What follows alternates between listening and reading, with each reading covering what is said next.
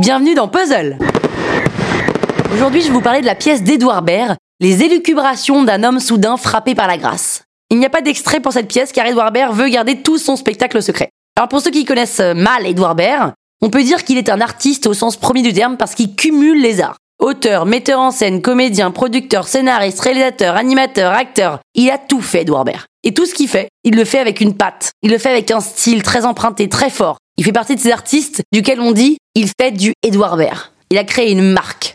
C'est quand même un de ces rares artistes qui réussit à faire rire autant les intellectuels et les bourgeois que la classe populaire. On aime Edouard Baird. Tout le monde aime Edouard Baird. Et on l'aime parce qu'il est lui. Jusqu'au bout. Il essaie pas de rentrer dans une case, il fait les choses hors du cadre. Et sa force, c'est surtout de réussir à sortir du cadre sans paraître aux yeux des autres un marginal. En plus, Edouard Baird, il a une voix, ce qui fait qu'on le reconnaît rapidement. En fait, on peut dire qu'Edouard Baird, il a une touche.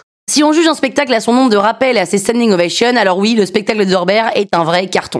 Et je pense que pour les vrais fans de l'artiste, cette pièce est génialissime car c'est lui, dans ses affres de questionnement, de pourquoi je suis sur Terre, ai-je trouvé ma place, est-elle celle que je crois qu'elle est, mes idoles comme Romain Gary, Boris Vian, Malraux, Camus, Bukowski, étaient-ils à leur place eux aussi? Le bonheur qu'on pouvait leur imaginer était-il réel? Si oui, pourquoi Romain Gary se met une balle dans la bouche? Pourtant, tout lui souriait. Peut-on seulement être heureux? Blablabla, blablabla. Bref, vous l'avez compris, ce sont les élucubrations d'un homme frappé par la grâce. Et alors le pitch, en gros, c'est Edouard Baird qui prend la fuite. Il prend la fuite de son présent, de l'instant, du moment où il devait être sur scène à jouer André Malraux et prend peur. Donc il fait une mini crise d'angoisse et se retrouve au théâtre Antoine avec nous comme public. Donc il s'y attend pas. Alors il nous parle de lui, de ses interrogations et de ses angoisses.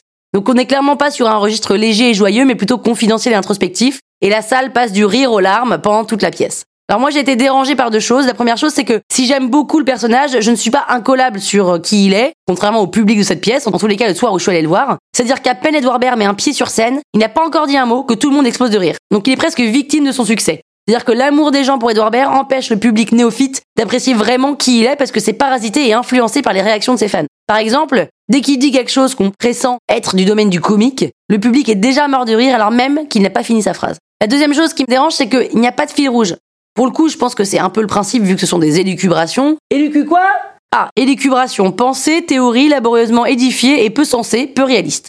Bon bah voilà, à partir de là, on a déjà tout dit. C'est une pièce avec des pensées peu réalistes, un fil directeur peu sensé et un texte laborieusement édifié. Donc je crois que je peux pas donner un avis sur cette pièce. Si on aime Edouard Baird, on va adorer sa pièce, et si on ne connaît pas bien Edouard Baird, on risque d'être surprise par son côté what the fuck, qui a son charme, hein, mais je pense que pour que ça plaise et qu'on adhère, il faut savoir ce à quoi on s'attend. C'est pourquoi la seule chose que je peux vous conseiller, c'est d'aller vous faire votre propre opinion en allant voir les élucubrations d'un homme frappé par la grâce, d'Edouard Baird, qui reprend en juin et juillet au Théâtre Antoine à Paris. Mais je vous conseille de booker rapidement parce que ça se remplit très très vite. Et je vous donne exceptionnellement rendez-vous jeudi pour une nouvelle critique bonus dans le Penelope Show.